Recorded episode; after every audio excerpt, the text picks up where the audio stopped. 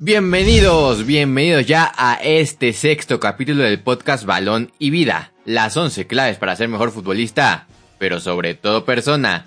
Yo soy Diego Rodríguez y te invito a escuchar esta serie de 11 capítulos súper interesantes donde te narraré anécdotas e historias que te inspirarán a potenciar todos tus sueños y metas y te ayudará a creer en ti, independientemente si tu sueño es ser futbolista, ingeniero o abogado. Así que bueno, esto es Balón y Vida, un podcast de balón y pie, comenzamos.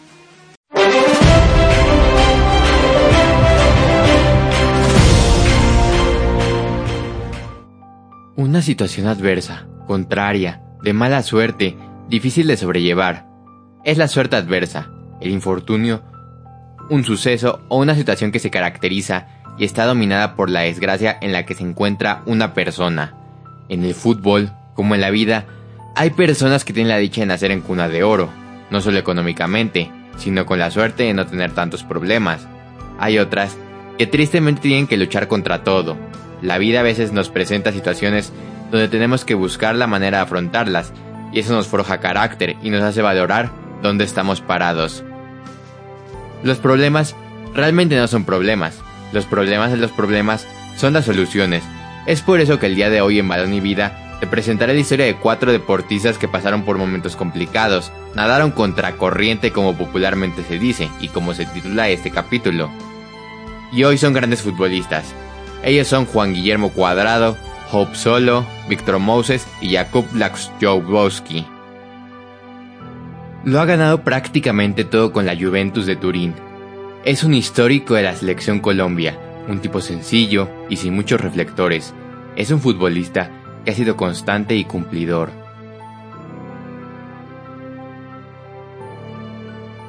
Lo ha ganado todo con la Juventus de Turín. Es un histórico de la selección Colombia, un tipo sencillo, sin muchos reflectores, un futbolista que ha sido constante y cumplidor por la banda derecha, ya sea como lateral, volante o extremo, pero tuvo momentos donde su vida corrió riesgo, donde perdió a los que más amaba. Cada vez que sonaba un disparo en su barrio, en Necoclí, el niño Juan Guillermo Cuadrado salía corriendo a meterse debajo de la cama. Esa es tal vez lo único que recuerda de su padre. 24 años después, uno de los volantes más temidos de Europa, en 1992, el Araba antioqueño, era un polvorín disputado por la guerrilla, de las FARC y los grupos de autodefensa. Muchos de ellos plagados por bananeras extranjeras. Los sindicatos y trabajadores eran los objetivos principales de esos escuadrones de la muerte. Un día de junio, el pequeño volvió a escuchar el zumbido de las balas. Corrió hasta la cama, se metió por debajo y esperó. El llanto de su madre, Marcela Bello, lo hizo salir del escondite, camino a la puerta, y entonces vio a Guillermo Cuadrado tendido en el piso, su padre, alrededor de las cajas de gaseosas que él repartía en un camión de y pinto, se, regaban en el suelo, polvoriento, confundiéndose con la sangre. Juan Guillermo tenía solo cuatro años. El único consuelo que le quedó Cuadrado fue el fútbol, el deporte del balón y pie. Donde era un bebé, Juan Guillermo le pegaba todo, a las piedras del camino, a las plantas y a otros niños, sobre todo a un balón. Aprendió a caminar solo para aprender la carrera que lo llevaría a patear la pelota, era un don que había que pulir. Marcel escuchó las voces de exjugadores y entrenadores del pueblo que le juraban que el niño, con el que decidía, sería un pródigo. Un pródigo con el balón. Lo matriculó en la escuela de fútbol Mingo, de Necocli, para pagar los ocho mil pesos mensuales que costaba la academia. Se fue apartado a lavar y empacar bananos. Las manos muchas veces se le volvían dos llagas rojas llenas de ampollas, sangre y dolor. En Necoclí, Juan Guillermo quedó con sus tíos y los fines de semana recibía con los brazos abiertos a su, a su madre. María Bello estaba sola en la berraca. Nada la malinaba. Los fines de semana que pasaba en Necoclí los usaba para terminar el bachillerato en la nocturna. Con la camisa llena de tierra y cansado de tanto hacer goles, el pequeño Juan Guillermo acompañaba a su mamá a la clase, quedándose dormido en una improvisada cama que armaba con tres pupitres. Los compañeros de clase de la mamá velaban el, sueño del niño. A los 13 años, Cuadrado era entendible en las canchas, pero tenía un problema. Apenas medía un metro treinta, era bastante chaparro. Varios veedores constataron su clase, incluso llegaron apartados los emisarios de River Plate de Argentina, que querían llevárselo. Pero era un niño, un enano. Ahora jugaba en el Manchester City de apartado. Era tan inquieto, tan cansón, que le pegaba todo. Un día por cansón, se rompió los tendones de Aquiles, una lesión bastante grave. Ahí se dio cuenta que sus piernas ya no le pertenecían, que si quería ser un jugador profesional y sacar a la pobreza a su familia a punta de goles de gambetas, tenía que ser responsable. Se recuperó y fue el mejor. El exfutbolista Nelson Gallego fue el primero en creer en él. Lo llevó con 15 años al Deportivo de Independiente de Medellín. Le dieron hormonas y aunque seguía siendo flaco, creció y se, y se volvió un niño normal, tal como la historia de Messi. Le bastaron dos temporadas para que uno de los mejores laterales del país, a los 22 años, ya jugara en Italia y le pagaban lo suficiente como para llevarse a Marcela Bello a Udine, o sea, su madre se la llevó a Italia. Su primer hogar en Europa, Marcela, nunca más nunca jamás volvió a trabajar. Juan Guillermo vela para que nadie le para que nada le falte, para que viva como una reina. Es su forma de decirle que la ama, que le agradece el haber sacado adelante después de todas esas balas perdidas en un tiroteo que le hubieran quitado a su padre. El hombre que le enseñó a correr, a esconderse. El hombre que le enseñó a patear balones de fútbol. Juan Guillermo Cuadrado, un futbolista extraordinario, un futbolista constante, que sin lugar a dudas ha marcado historia en el fútbol colombiano y es ídolo para muchos, un jugador que pasó por momentos complicados pero supo levantarse. De hecho se narra que su madre en Italia sigue siendo la que lo peina cada partido. Antes de cada partido su madre agarra su gran melena de Juan Guillermo Cuadrado y lo peina. Le hace sus trenzas en cada uno de sus chinos. Increíble lo de Juan Guillermo Cuadrado y cómo se ha superado a pesar de todas las adversidades. Es un gran ejemplo de que puedes pasar momentos muy malos, de que puedes tener todo contracorriente, nadar contracorriente, primero con la muerte de su padre, con los traumas que le dejó esta muerte, y después con su problema de crecimiento. Juan Guillermo Cuadrado es un ejemplo para todos los que escuchamos este podcast. Vamos con Hope Solo, guardameta histórica de los Estados Unidos, que lo ha ganado todo, pero que ha tenido momentos complicados y que a veces su carácter se ha desviado y le ha llevado a tener múltiples derrotas en su carrera como profesionista. Vamos con la breve historia de Solo. A los siete años fue secuestrada junto a su hermano por su propio padre cuando se dirigían a un partido de béisbol. Empezó en el fútbol como delantera y fue en la Universidad de Washington cuando fue reconvertida a portera. Fue seleccionada con su país para Atenas 2004, aunque en aquella ocasión no pudo jugar ni un solo minuto, pero fue perseverante, y cuatro años más tarde, en Pekín ya fue titular y se proclamó campeón olímpica. Y tres años más tarde, subcampeona del mundo con Alemania en 2011. Antes de Londres 2012, un positivo doping enturbió su exitosa carrera. El positivo fue por un diurético, que según Solo, se encontraba en un medicamento premenstrual que estuvo tomando sin conocer que contenía esa sustancia prohibida. Para limpiar su nombre, trabajó con la Agencia Antidopaje de Estados Unidos y en Londres consiguió su segundo oro olímpico. A pesar de la caída, se levantó y fue a esos Juegos Olímpicos y los afrontó con mucho carácter, firmando además una estelar actuación en la final. En el Mundial de 2015, en Canadá, Hope Solo se proclamó campeona del mundo, recibió el premio a la mejor portera por segunda vez consecutiva, pero poco después vendría un nuevo episodio que mancharía su reputación.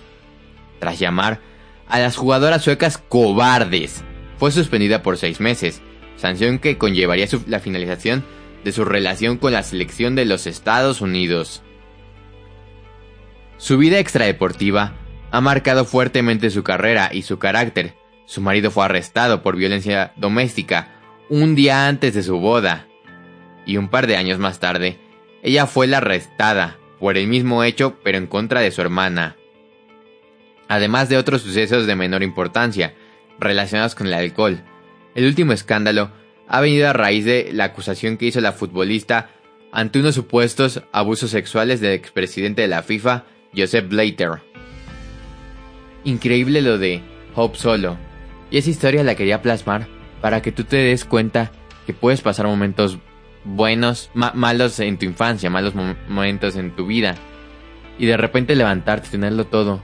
Pero si no logras superar esos capítulos, si no logras ir tal vez con un psicólogo o prepararte mentalmente para la vida, pues puedes volver a caer. No porque estés arriba significa que ya te quedaste arriba. Toda la vida puede ser un sube y baja, una montaña rusa de repente no tener nada, tenerlo todo y después volverlo a tener nada. Por eso hay que estar preparados para cuando también tengamos éxito. Si es que llegamos a tener éxito en la vida, hay que prepararnos para no, no desaprovechar ese éxito, no saber levantarnos de todos los momentos. Hay que ser fuertes, hay que tener carácter para bien y no para mal. Es triste lo que ha pasado con Hope solo últimamente, pero es sorprendente la manera en la que se levantó a pesar de todo lo vivido. Es una historia bastante controversial. Vamos con la historia de un futbolista nigeriano, un futbolista que la rompió en Rusia 2018 en el Mundial pasado.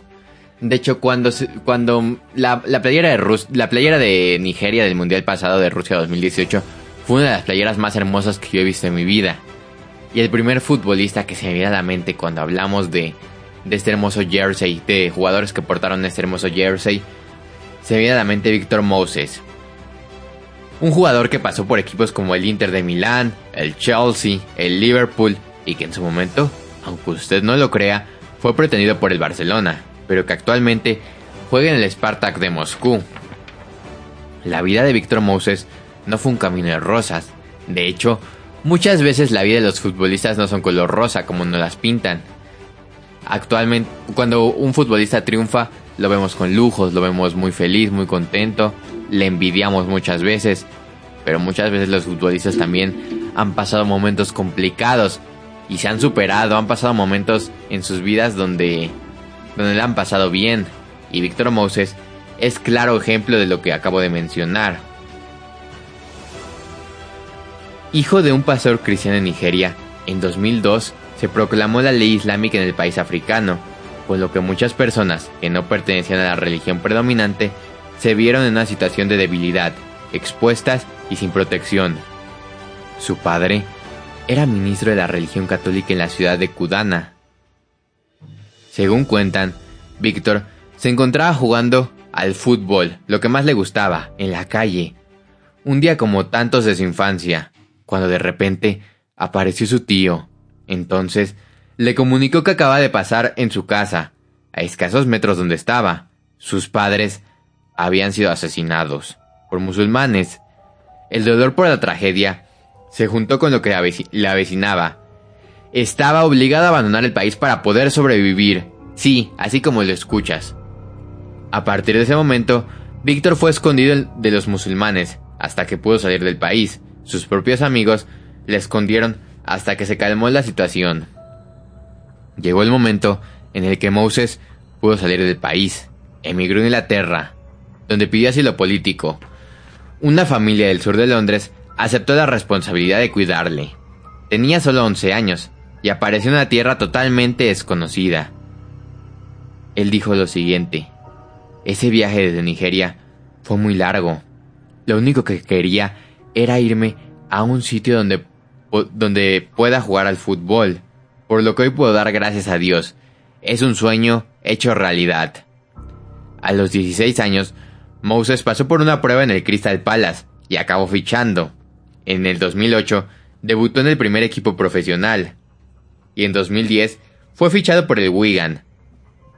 El Chelsea le echó las redes sobre este jugador en 2002, pero Mourinho no le dio bola, por lo que acabó siendo cedido al Stoke City, al Liverpool, al West Ham y empezaría a forjar su camino de fútbol.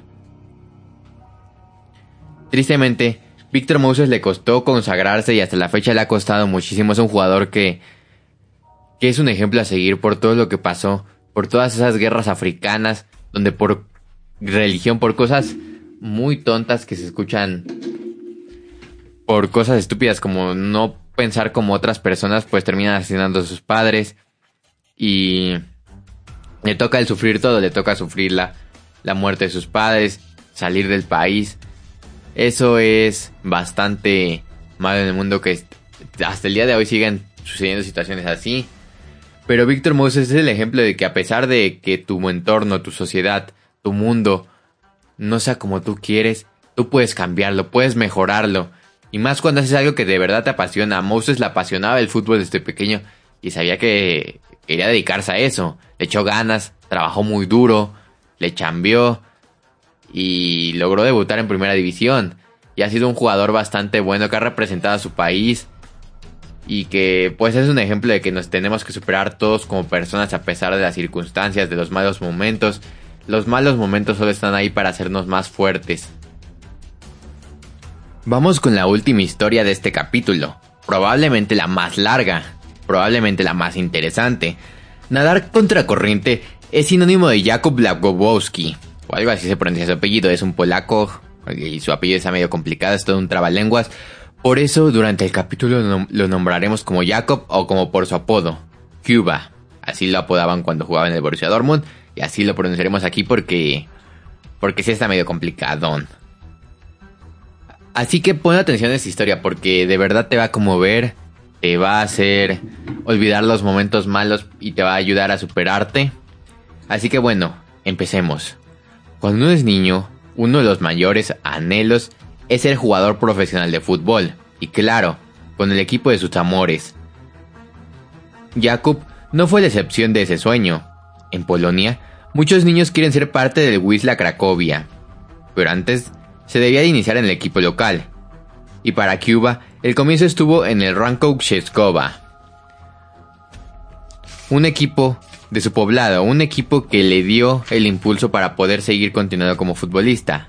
Jacob nació el 14 de diciembre de 1985 en un pueblo llamado Truskalosay, donde habitan poco más de 2.000 personas, un pueblo bastante pequeño.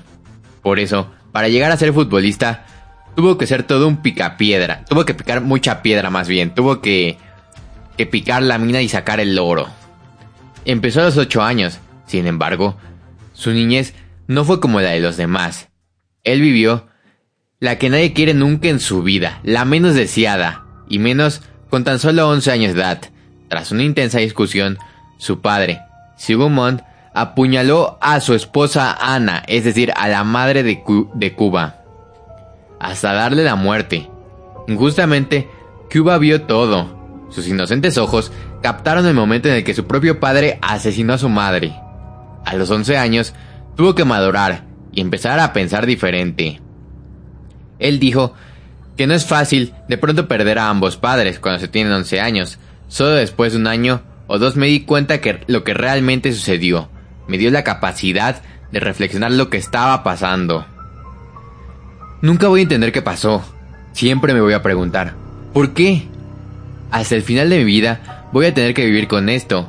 Eso fue lo que dijo Jacob hace un, hace un tiempo, pero ya contaba con la madurez para poder hablar al respecto, pues le costó mucho afrontar este capítulo de su vida. No obstante, el pequeño pasó cinco días en cama y no volvió a saber de su padre, quien fue llevado a prisión con una condena de 15 años. Cuba perdió el interés en la vida, no tenía ganas de nada. Y lo que daba, y en lo que le daba sentido a ella, el fútbol apareció. Pero como caído del cielo, apareció su tío Jesse Brisek, un exjugador de la selección de Polonia, e intentó recordarle el gusto y el amor, el ánimo por el balón, lo hermoso que es el deporte más hermoso del mundo. Fue algo sumamente complicado. El pequeño Cuba había perdido lo más valioso que tenía en la vida, a su padre y a su madre. Y nunca, nunca entendió el porqué. Tras el incidente, no volvió a ver a su padre con vida. Sigmund salió libre en 2011, pero en el mes de mayo, a los 56 años de edad, falleció, y su hijo estuvo en el velorio, algo que nunca sabrá. Al no tener a sus padres, él y su hermano, DeWitt se mudaron con la abuela Felicia, quien los recibió, cuidó, alentó como si fueran propios. Ella es católica, y se los transmitió a sus nietos cada día de sus vidas, al grado de inculcarles la lectura diaria de la Biblia, algo que hasta esos días el hoy jugador de el exjugador de Borussia Dortmund hace. Si ella puede haber tomado un camino erróneo en mi vida, trato de hacerla sentir orgullosa porque hizo grandes cosas por mí y por mi hermano. Así se expresa Jacob de su abuela. La insistencia de su tío Yeezy rindieron frutos. El 20 de marzo de 2005, a los 19 años, Jakub debutó profesionalmente con el Wisla Cracovia, uno de los clubes más importantes eh, y ricos en historia de su país, Polonia. Su calidad impactó inmediatamente, ganándose el premio como el mejor mediocampista de su país, y hasta se ganó un apodo muy especial, el pequeño Figo, sobrenombre que le puso Boniek. De hecho, la prueba con el gran club fue gracias a su tío, quien siempre creyó en las capacidades futbolísticas de su sobrino y quería sacarlo adelante. Hoy en día podemos decir que no se equivocó. Cuando su momento llegó, habían pasado 10 años del incidente que marcaría su vida para siempre. El no saber de su padre fue más que un alivio que una tragedia para Jacob, la cual tiene toda la comprensión del mundo. Antes de mi vida, el asesino era algo que no quería mencionar jamás. Traté de olvidarlo y no pude, pero ahora soy lo suficientemente maduro para hablar al respecto. Dos años después, fue fichado por el Borussia Dortmund, bajo el mando del técnico Thomas Doll. Cuba fue haciéndose de un espacio y se consolidó para su segunda temporada, ya con Jürgen Klopp en el banquillo. Klopp cobijó el talentoso mediocampista, que a la postre se convertiría en el pilar del bicampeonato de la Bundesliga que el Dortmund obtuvo entre las temporadas 2010 y 2012. Durante la Eurocopa, él fue el capitán de su selección, y con esa responsabilidad rompió ese silencio que guardaba en su pecho, Gracias a que fue capitán de la selección logró desahogarse, y eso lo sacó adelante de por vida. Además, ese torneo fue el escenario para un momento que permanecerá en el álbum fotográfico del certamen. El 12 de junio marcó al minuto 57 el gol con el que empataron contra Rusia. Fue un remate desde el límite del área, que fue a parar al palo derecho del portero. Para los polacos, la anotación les permitió sacar pecho ante los rusos, considerados enemigos históricos. Para Cuba fue el momento más feliz de su vida. Con lágrimas y con, lágrimas en los ojos y con las rodillas sembradas en el césped, Jacob alzó las manos, los dedos hacia el cielo. Y su mente y su corazón recordaron a Ana, su madre, la mujer que le dio la vida y que la llamaba madre. A veces como personas nunca sabemos por lo que están pasando el prójimo, nunca sabemos por lo que está pasando la persona al lado. Por eso nunca hay que ser de esas personas que hacen pasar malos ratos. Cuba tuvo la fortuna, la bendición de haber estado con personas como su abuela, como su tío, como Jurgen Klopp, como Doll, que lo cobijaron, que fueron empáticos con él. A veces las personas no saben cómo superarse, y ese momento de la Eurocopa, momento histórico para Polonia, hizo darse cuenta de lo hermoso que es la vida. Por eso aunque estés pasando un mal momento, un mal rato en tu vida, Voltea a ver los momentos buenos, esos recuerdos buenos que puedes llegar a tener. Enfócate en lo positivo, no en lo negativo. Recuerda que un mal momento no significa una mala vida. Tú puedes salir adelante por más terrible que sea la situación, así como lo hicieron todos los que todas las futbolistas, todos los futbolistas de los que te hablé en este capítulo del podcast. Así que recuerda que un mal momento no es una mala vida. Quiero que te quedes con eso grabado. Un mal momento no es una mala vida aprende a superarte, aprende a que a no hacerte la víctima, porque hay muchas personas que fácilmente se hacen las víctimas por todo. Recuerda que siempre va a haber alguien peor que tú. Si estás, estás pasando una mala situación económica, recuerda que hay personas más pobres en el mundo. También hay personas más ricas. Si tienes una enfermedad, recuerda que hay personas más enfermas en el mundo. Es cuestión de ver lo positivo, de darte cuenta dónde estás parado y eso te va a ayudar a levantarte. Pero bueno, yo soy Diego Rodríguez y te agradezco eternamente que hayas escuchado este capítulo de este podcast Balón y Vida. No olvides compartirlo, de verdad me apoyarías bastante y me harías bastante feliz. Me gustaría que este podcast llegara a más personas, este capítulo llegara a más personas. Me apoyarías bastante. Recuerda que todo el contenido de Balón y Pie lo puedes encontrar en mi Instagram, que es Soy Diego Rodríguez o Balón y Pie Oficial. Ahí puedes encontrar todo el contenido relacionado y todo lo que hago. Y pues nada, yo soy Diego Rodríguez, cumple tus sueños y metas y que sigan juntos. Balón